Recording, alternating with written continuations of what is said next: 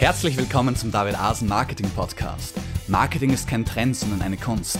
Die Kunst, eine echte Beziehung zu deinen Kunden aufzubauen. Mein Name ist David Asen und ich freue mich, dich heute begrüßen zu dürfen. Hallo und herzlich willkommen zu einer weiteren Folge des David Asen Marketing Podcasts. Ich freue mich riesig, dich auch heute wieder begrüßen zu dürfen und habe einen spannenden Gast für dich, den ich heute interviewen werde und mit dem ich über den Aufbau nicht nur eines Online-Business, sondern eines Unternehmens sprechen werde und wo wir kurz darüber sprechen, kurz, weil wir gar nicht so viel Zeit haben, aber wir hoffen doch viel abzudecken. Äh, und wir werden darüber sprechen, wie man sich ein Unternehmen aufbaut, welche Roadblocks, welche Hindernisse es dabei gibt, welche Herausforderungen ähm, und wie man idealerweise vorgeht und natürlich welche Fehler man vermeiden sollte. Mein heutiger Gast hat viel Erfahrung in diesem Bereich und ich möchte dich auch gleich mal äh, kurz dem Zuhörer vorstellen. Hallo Sebastian Bohaska. Hallo, grüß dich. Tolle Grüße. Du Sebastian, du hast mir einige interessante Infos schon über dich gegeben. Äh, was ich besonders interessant fand, du liest ein Buch pro Woche und ähm, da könnte ich schon einiges dazu sagen, weil ich das immer sehr cool finde, wenn Leute äh, lesen. Aber ich es gibt noch ein paar andere gute Infos über dich. Du hast neun Jahre lang in einer Unternehmensberatungs Unternehmensberatungsfirma gearbeitet, hast da unter anderem Projekte für T-Mobile und die Volksbank äh, gemanagt und ähm, du hast selbst Wirtschaftsinformatik studiert, das heißt, du bist sozusagen auch in dem Bereich tätig, wo du, äh, wo du studiert hast. Und was ich besonders interessant war, waren interessant fand, ist, dass du dich als, dass du Frühsteher bist und dich als Kaltduscher bezeichnest. Das finde ich sehr cool. Ne? Und ich glaube, das braucht man auch im, äh, unter, also wenn man unternehmerisch tätig ist, da muss man Kaltduscher sein, da muss man Entscheidungen treffen können, da muss man sich ins kalte Wasser hauen können. Und von dem her äh, frage ich dich gleich mal vorweg, um das Ganze ins Rollen zu bringen. Äh, was denkst du denn, war so die größte Herausforderung, die du meistern musstest, als du dich selbstständig gemacht hast? Ja, die größte Herausforderung, ähm, da gab es natürlich viele, ähm, aber ich glaube jetzt ein bisschen zurückwirkend betrachtet, war einer meiner größten äh, Fehler, vielleicht nicht Herausforderung, sondern Fehler, dass ich mich einfach absolut unter meinen Wert begonnen habe zu verkaufen.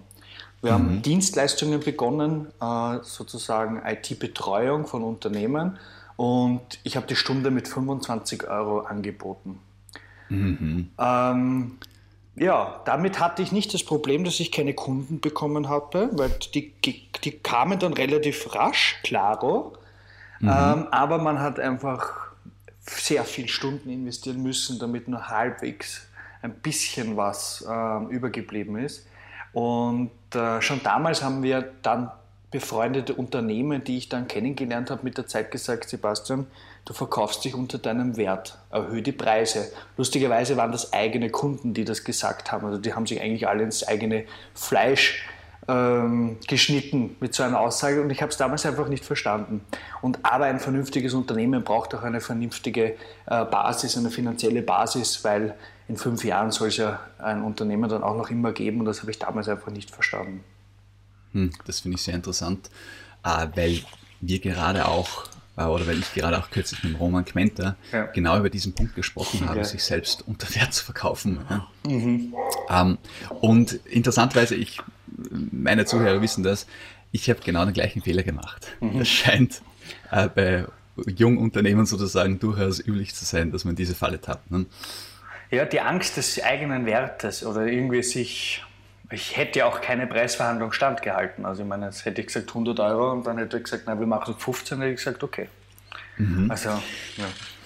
Da kommt natürlich dazu, weil du jetzt diesen, dieses Stichwort Preisverhandlung gibst, äh, ist aber auch nicht völlig von der Hand, also ich finde es nicht völlig ungerechtfertigt, dass man so niedrig ansetzt, wenn man nicht weiß, wie viel man selber wert ist. Also ich würde sagen, das Problem liegt nicht darin, dass man künstlich einen Preis so hoch ansetzt, dass man sich nicht mehr wohl damit fühlt, sondern die eigene oder die Herausforderung für einen selbst liegt darin, dass man tunlichst recherchiert, was die eigene Arbeit wert ist, sozusagen. Absolut. Also ich sage mhm. immer, was für Nutzen bringst du denn? Ja, das kann auch, wie gesagt, als IT-Dienstleister war mal eine Kostenstelle, also die man immer versucht, auch niedrig zu halten, weil man nicht, welches Unternehmen will gern viel für seine IT bezahlen, außer jetzt Liebhaberei. Aber auch da muss man einem bewusst sein, okay, wie viel Erfahrung bringe ich mit, was für einen Nutzen bringe ich denn meinen Kunden? Der muss sich nicht stundenlang mit irgendeinem Thema beschäftigen. Ich mache das in einer ähm, ganz kurzen Zeit, löse ich Probleme oder mache Umsetzungen oder wie auch immer und ähm, ja, wie hoch ist einfach mein Nutzen und was kann ich dann gegenüber mir selber vertreten? Heute sind meine Stundensätze, unsere Stundensätze ganz anders. Und weil du sagst ganz anders, darf ich fragen, wie, wie sie sind im Vergleich? Ja, also wir haben, ich, ich habe ja auch Mitarbeiter vier, also unsere Stundensätze ähm, variieren zwischen der Mischstunde zwischen 70 und 150 Euro pro Stunde. Das kommt ein bisschen mhm. darauf an, um was es geht, weil wir jetzt auch äh, dieses Thema seit drei Jahren zur Google-Optimierung dazu gekommen ist und so Online-Marketing. Mhm. Da sind wir natürlich mit höheren Stundensätzen drinnen. Mhm. Äh, und äh, das ist auch auf der Ebene, ist der Preis spielt keine Rolle. Mhm. Ähm, da muss ich jetzt äh, vorweg schicken. Wir werden natürlich äh, dann noch gemeinsam ein bisschen auf deinen Werdegang eingehen, was du, die, die, einzelnen Schritte, die du gemacht hast. Wir sind jetzt quasi mitten ins Thema gleich mal eingestiegen mit diesem Fehler sozusagen. Ähm, was mich aber noch interessieren würde, um diesen Punkt mal zumindest vorübergehend abzuschließen, wie hast du deine Preise äh, oder deine Stundensätze letztendlich dann so gestaltet, dass du sagst, okay, die entsprechen deinem tatsächlichen Wert. Hast du einfach mit der Konkurrenz verglichen oder hast du nur auf deine auf die Rückmeldungen gehört oder hast du wirklich, weil du zum Beispiel angesprochen hast, du siehst dir an, welche, welche Kosten du eigentlich deinen Kunden ersparst und daraus deinen Preis errechnet? Was war deine Herangehensweise? Ähm, naja, es, also ich meine, wir haben, uns gibt es fünf Jahre, nach zwei Jahren haben sich die, also die sind natürlich gewachsen mit der Zeit. Da bin ich rasch drauf gekommen, vor allem wenn man nicht alleine ist, sondern auch äh, sozusagen sich am ersten Mitarbeiter versucht. Und das ist mhm. eine echte Challenge, vor allem mit solchen Stundensätzen. Also das hinterlässt tiefe Narben. Und ja. ähm, man, man rechnet dann irgendwann aus, okay, was ist wirklich die maximale verrechenbare Zeit? Bei wirklicher 100% Auslastung, wie viel schafft man an einem 8-Stunden-Arbeitstag? Wie viel schafft ein Mitarbeiter? Für mich war immer klar, wir wachsen. Ich wollte nie, ja. nie, nie alleine sein, sondern weil auch unser Service, unser Know-how, das wächst ja alles sozusagen natürlich auch mit guten Leuten im Team. Und ähm, äh, damit war mir klar, okay, man hat, weiß ich nicht, zwischen vier und sechs Stunden am Tag schafft man verrechenbar zu sein, sonst hast du immer irgendwelche andere Themen auch. Und ähm, dann gibt es einen Krankenstand, dann gibt es einen Urlaub, dann gibt es einen, ich weiß nicht, eine Weiterbildung. Und äh, ich habe da eh das letzte Mal erst wieder auf einem Blog so eine Rechnung veröffentlicht. Ähm, wie viele Stunden hat er dann wirklich im Jahr zur Verfügung für diesen Kunden? Also für, für Kunden grundsätzlich, also verrechenbare Zeit im mhm. Jahr. Und wie hoch muss ein Stundensatz sein, damit man was für ein Gehalt zahlen kann? Oder was für einen Stundensatz muss ich verrechnen, damit ich mit welchem Gehalt aussteige? Also ganz kurz gesagt, am Anfang war ich ein absoluter Dödel in Controlling. Ich habe es mhm. gehasst. Ich habe mein Unternehmen auch keine Kennzahlen. Wir hatten hier nichts. Ähm, und damit da musste man sich einfach als Unternehmer kann man nicht sagen, ich mache das halt nicht oder ich bin da halt schleißiger, das kann man sich halt nicht erlauben, aus meiner Sicht. Und ja. dann habe ich mich da hineingetigert und dann kommen einfach gewisse Zahlen raus und dann möchte ich auch nicht mehr. Also wir sagen auch heute, wir wollen einen Kunden, den wir zu teuer sind und wir sind noch immer leicht unter Marktschnitt.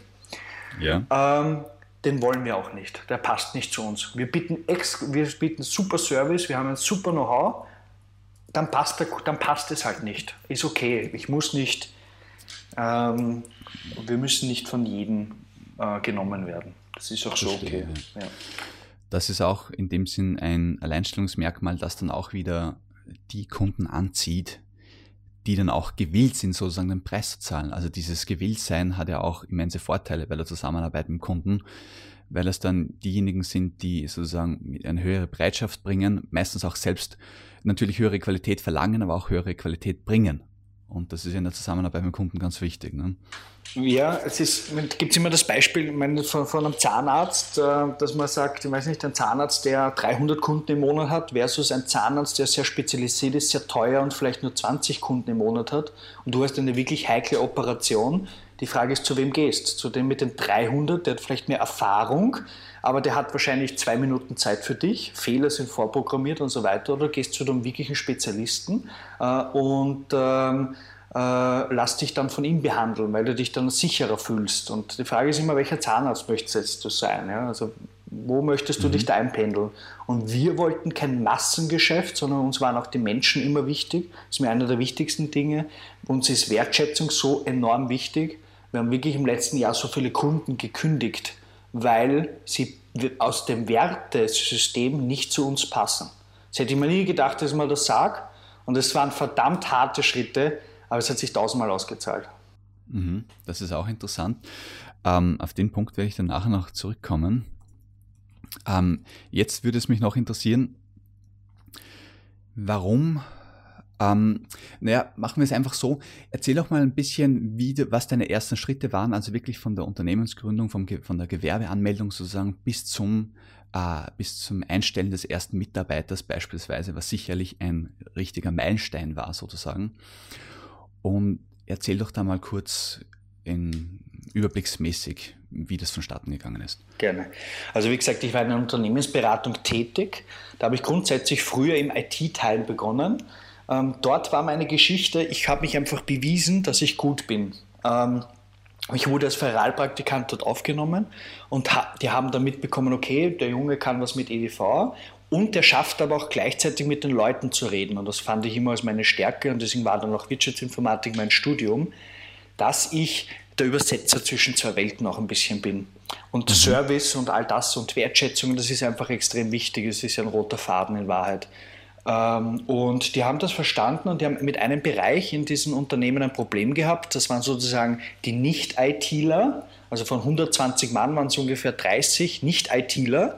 Und die wurden von der Haus-IT, also von einem angestellten IT-Team, einfach dauernd vernachlässigt. Weil das waren die Nervigen. Das sind die, die immer so blöde Fragen stellen und so. Und die haben gesagt, okay, weil da war ein Geschäftsführer von zwei dort tätig und er hat gesagt, okay, du stell mir jetzt einfach meinen EDV-Übersetzer ein.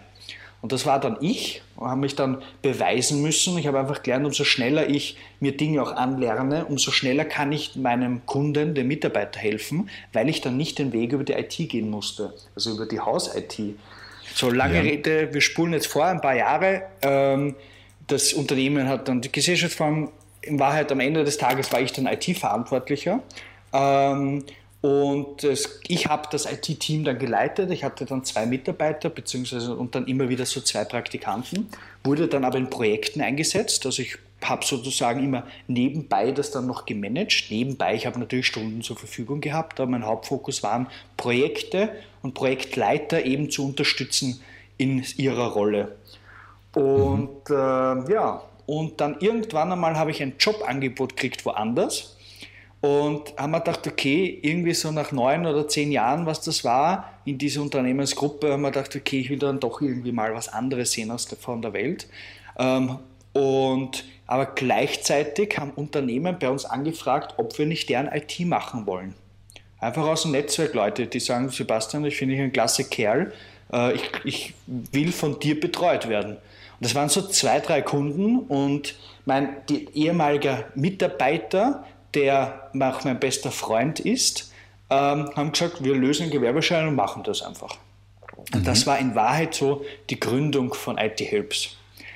Und ähm, das, das, hat so ein bisschen hin und her gegründet. Ich habe dann bei der Unternehmensberatung aufgehört. Ich habe dann noch einen anderen Job Teilzeit dann aufgenommen, ähnliche auch so Unternehmensberatung, Projektmanagement, habe nebenbei sozusagen IT Helps aufgebaut.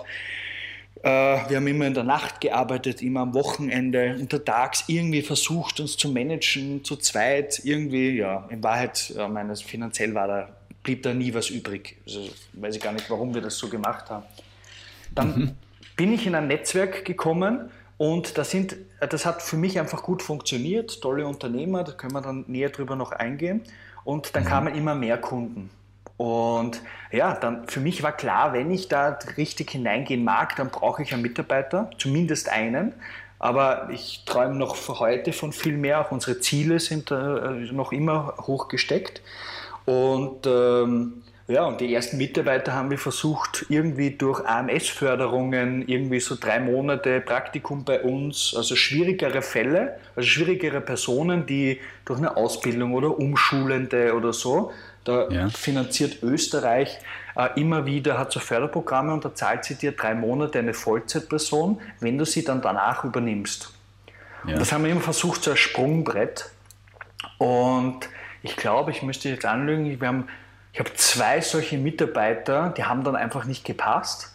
Ähm, aber beim dritten hat es dann gepasst. Und den, und da war die Auftragslage genau so, dass ich genau das Gehalt des Mitarbeiters und deren Lohnnebenkosten, obwohl ich mir nicht mal sicher bin, ob das jetzt so wirklich richtig ist, aber ich habe genau sein Gehalt zahlen können pro Monat mit dem Umsatz, den wir machen. Alle anderen mhm. Kosten und so war ein ganz anderes Thema, aber das habe ich, und da wollte ich das einfach machen und habe darauf vertraut, dass wir das schaffen. War eine sehr harte Zeit glaube ich dir und das finde ich äh, extrem spannend, da muss ich jetzt nachhaken oder einhaken. Ähm, als es wird oft auf die Unternehmer geschimpft. Ja? Ähm, ich denke, es ist ja auch nicht völlig unbegründet, so auf der Art die Reichen da oben, sage ich jetzt mal. Aber es gibt durchaus eine Vielzahl oder vielleicht sogar der Großteil der Unternehmer, die äh, sehr aufrichtig arbeiten und sehr hart arbeiten, um ihre Ziele zu verwirklichen und diese Verantwortung für Mitarbeiter zu übernehmen, ist natürlich eine riesige Sache, weil man ist dann plötzlich nicht nur für sich oder seine Familie, sondern man ist plötzlich für jemand anderen und dessen Familie zum Beispiel mitverantwortlich und muss schauen, dass man genug Aufträge lukriert und so weiter.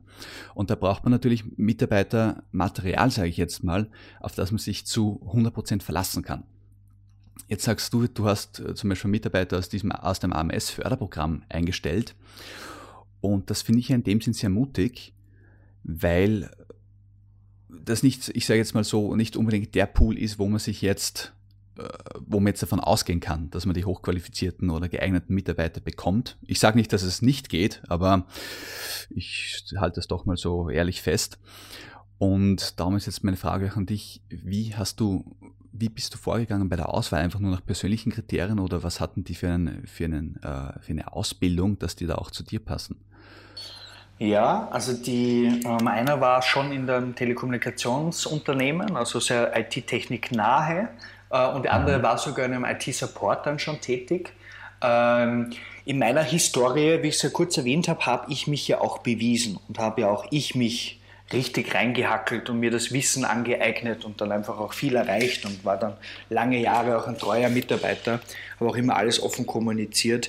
Und irgendwie ich, wollte ich anderen Leuten, auch die Chance geben. Und auch sich die Chance geben, sich zu beweisen und zu sagen, okay, wir haben jetzt drei Monate Zeit, da müssen wir beide sehr, sehr viel hineinstecken, mit mhm. natürlich einem, einem großen Ziel, dass es uns einmal gut gehen wird. Da geht es jetzt gar nicht darum, ob wir viel Geld verdienen, das war nie das Thema, bis, bis heute nicht so mein Thema. Ähm, äh, aber ja, das war immer so schon die Bedingung. Also die Bedingung und äh, ja, und da haben wir einfach ein paar beim ersten Mitarbeiter war, der kam der irgendwie über ein privates Netzwerk, aber dann über das AMS-Förderprogramm. Die zweite, da gab es dann wirkliche Hearings. Ähm, mhm.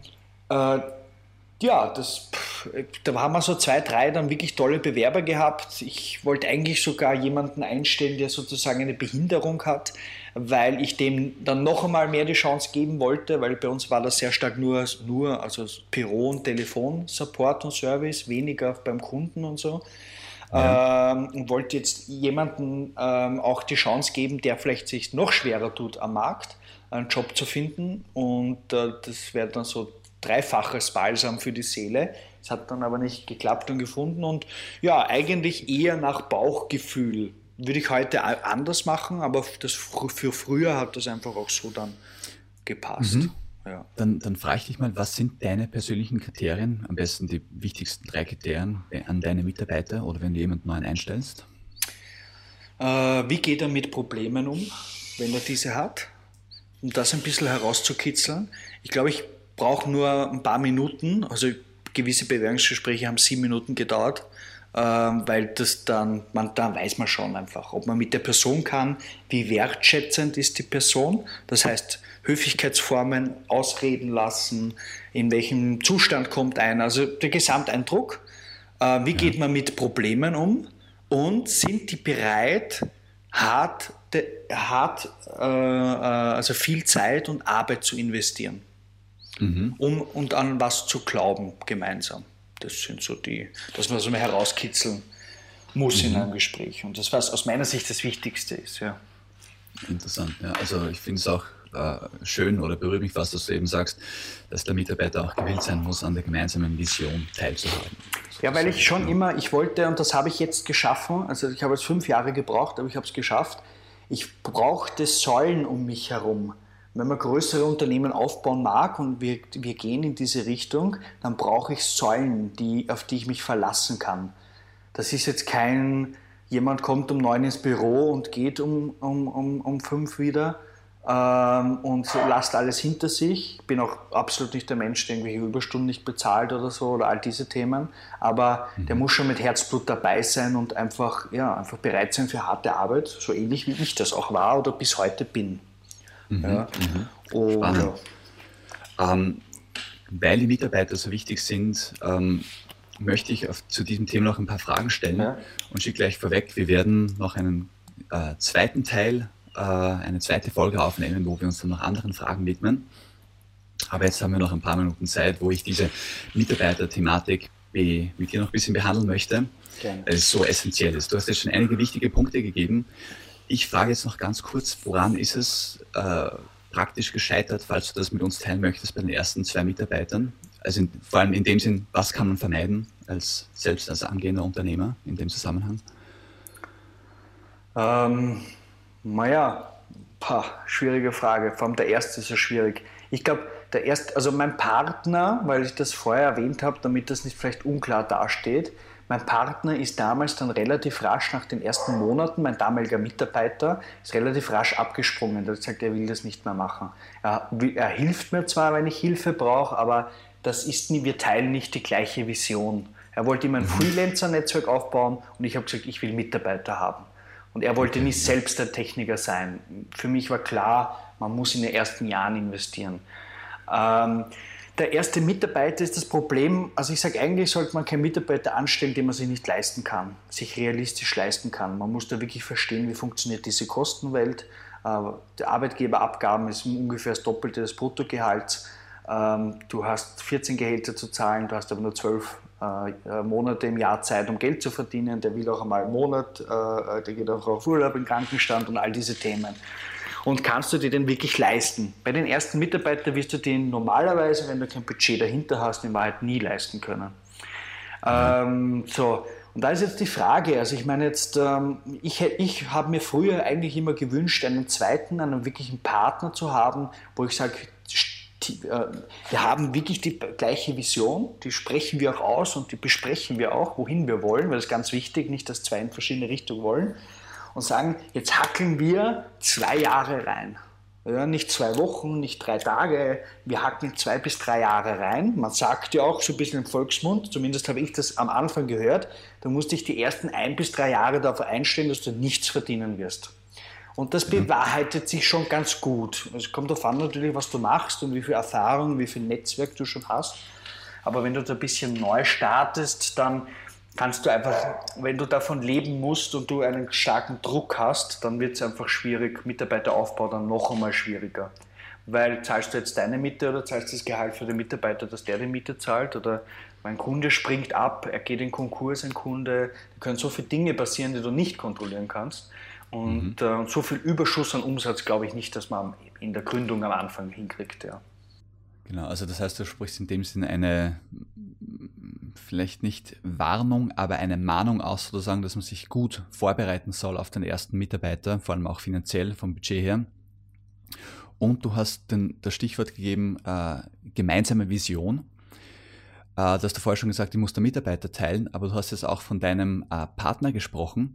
Und da muss man dann doch nochmal einen Unterschied machen zwischen Partner und Angestellten. Ähm, was würdest du empfehlen, dass man sich eher mit Gleichgesinnten zu einer Partnerschaft zusammenschließen soll Oder würdest du sagen, wenn du es jetzt nochmal machen würdest, du würdest die Firma alleine aufziehen und einfach von Anfang an auf Angestellte setzen, die aber dann in der Hierarchie auch ganz klar unter dir stehen, im Sinne, dass du die, Entscheidungs die Entscheidungen triffst? Gute Frage, weil ich habe ich hab dieses, so wie du jetzt die Mitarbeiter besprochen hast, funktioniert unser jetziges Team gar nicht. Ich bin auch nicht, wir entscheiden sehr viel gemeinsam. Natürlich habe ich das letzte Wort, weil ich die Grundverantwortung halte und trage, aber ich lasse sehr, sehr viel selbst auch entscheiden. Und wenn sieben Leute, also sieben Leute, so viel sind wir nicht, aber wenn vier Leute äh, das eine wollen und ich will was anderes, dann macht man natürlich, was die Gesamtmannschaft mag und so.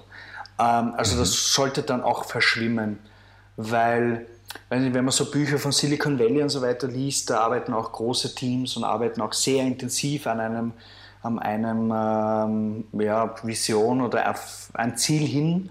Ähm, und da finde ich gar nicht so wichtig, wie das Verhältnis da ist.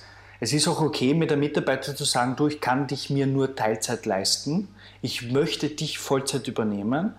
Gründen wir ein Unternehmen ich verstehe schon, dass du zumindest eine Teilzeit brauchst, damit du dich erhältst und irgendwie vielleicht hilft da in deinem privaten Netzwerk oder du kommst einfach mit Teilzeit dabei aus. Setzen wir uns ein Ziel von sechs Monaten, schauen wir, dass du Vollzeit gehst und wir äh, dorthin arbeiten.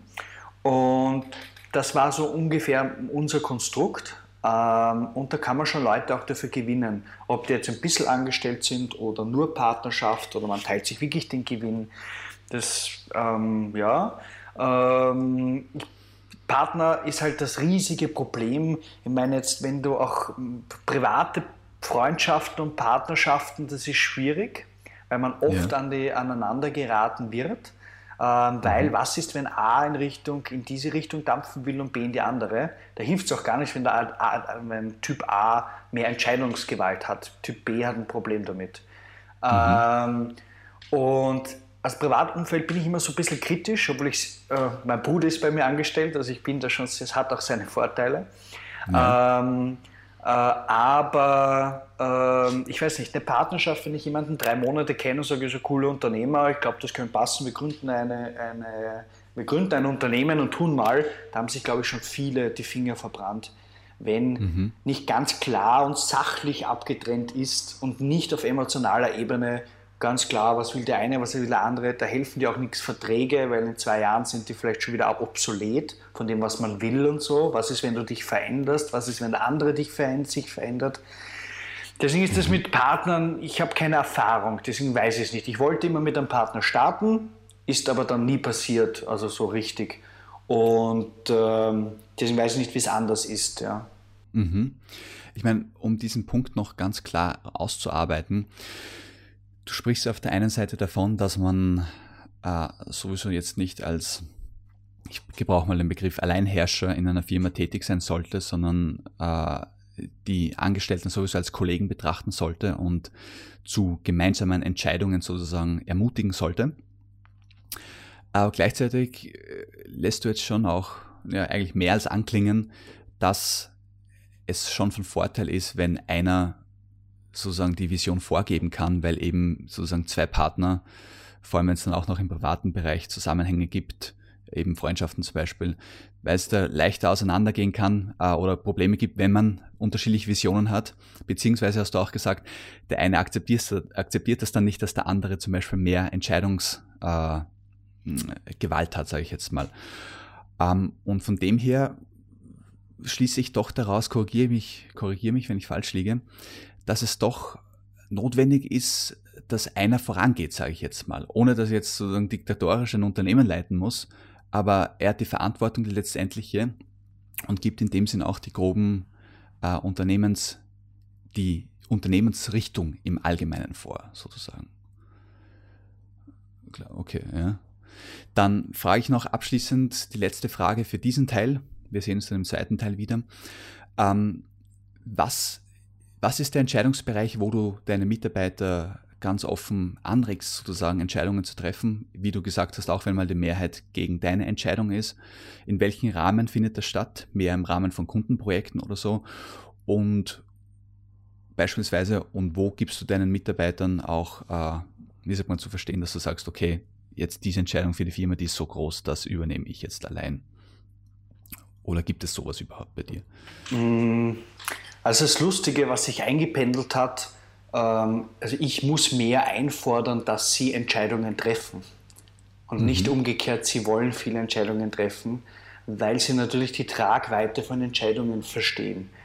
Äh, oder sie das auch nicht sich trauen zu treffen dann. Also wenn man sagt, bei Kundenprojekte, wie geht man mit, jetzt mit einem Problem um, kann man Preisnachlass, Stundennachlass, Nichtverrechenbarkeit, also das sind jetzt so kritischere Themen, wie geht man damit um? Und grundsätzlich natürlich bin ich für die Finanzen zuständig, ähm, also fürs große Bild. Ähm, aber alle von uns können jederzeit sagen, wenn sie sagen, es ist okay, äh, für den Kunden einen Nachlass zu, ähm, äh, anzubieten, dann sollen sie das tun. Sie haben die Entscheidungsgewalt, jeder Einzelne.